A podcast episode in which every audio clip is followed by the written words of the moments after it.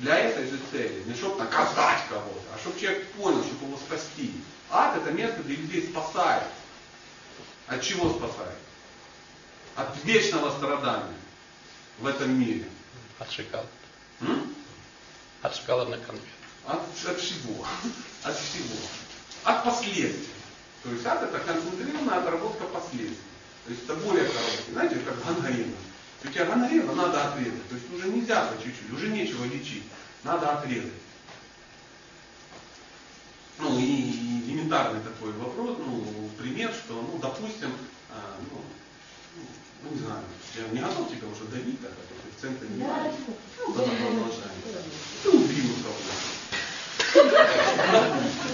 Я. Да, кого-то убил.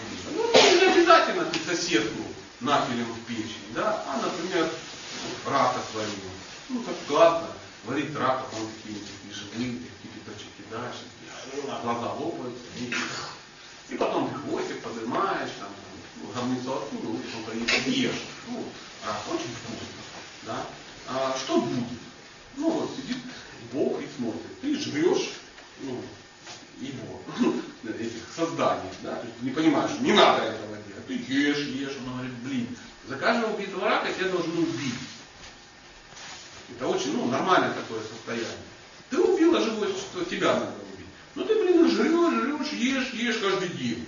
И твое количество убийств растет, растет, растет, и к концу жизни ему говорят, слышишь, ее надо убить в тысячи раз, потому что она в тысячи раз уже убила кого. Она должна испытать это. Это несправедливо, если она один раз пострадает, ну, за тысячу. То есть она же не одна. Это, иначе получится тот, который одного рака сварил, и тот, который миллион сварил, они получат одинаковый результат. Это неправильно. Когда любой убийца в этом мире скажет, ну я убил одного человека, больше одного раза не убью. Можно убивать сколько угодно. Нет, ты получишь за всех, которых убил. И в этом ты уже не можешь родиться в этом мире, потому что здесь ты можешь умереть только один раз больно, несчастно, ну, ну два раза, следующие, три, пять. Ну за эту жизнь опять себе что-то на, ну, намотай, опять раков нажрешься. И он смотрит, с каждым, с каждой своей жизнью хвост кармический, впоследствии все растет, растет, растет. Бог говорит, надо ее спасать, она ж тут навечно. Поэтому есть ад. Место, где в определенном теле тебя могут убивать каждые пять минут. Бац, убили, ты все прочувствовала опять.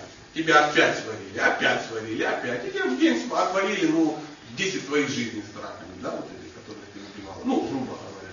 Ну, очищайся, очищайся, очищайся. И из ада выходит живое существо с нулевым балансом грехов.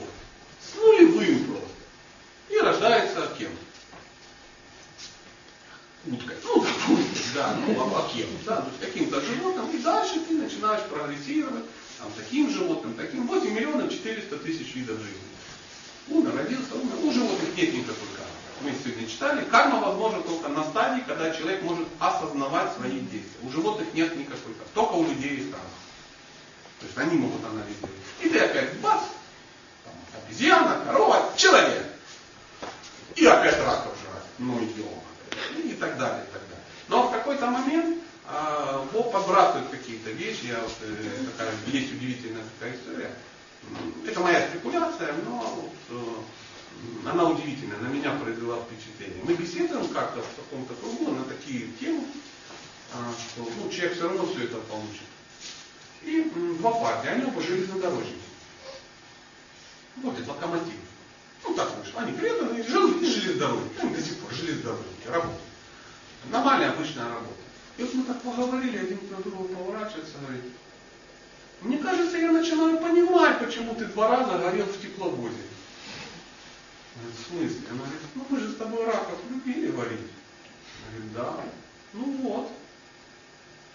Никто не горит, а ты вот уже два раза как бы горел в тепловозе. Ну, так, такие, знаете, как классно гореть в тепловозе. И я ему так рад, у него глаза аж изменились. Он говорит, ты думаешь поэтому? Я не знаю, но других причин не вижу. Он говорит, я не хочу жрать рака. Может быть, что-то понял. Может быть, какая-то пришло какое-то осознание. То есть ты должен понять что-то. Ты можешь понять это через адскую планету, можешь во сне это понять, можешь в книге прочитать, а можешь в тепловозе. И если ты это понял, то возможно, возможно тебе не надо будет ну, вот это делать. Ад это не просто пугалка какая-то, а рай это какая-то замануха. Нет, это очень серьезный процесс. Люди с низким сознанием, они вот «Э, ну, туда или сюда. Делай хорошо. Рай, делай плохо. А, да, попугали. Да? И ты как бы испугался и начал делать хорошо. Это очень примитивное представление о мироустройстве. За этим стоит кто-то, идеей, для чего это должно произойти. И это описано вот в тех инструкциях, которые вот мы, ну, ну вот, начальная инструкция. Говорится, что Бхагавдгита это книга о жизни. Книга о том, как надо жить. Шимад Бхагаватам, о которых вот говорилось, да, это следующее. Это книга о том, как надо умереть.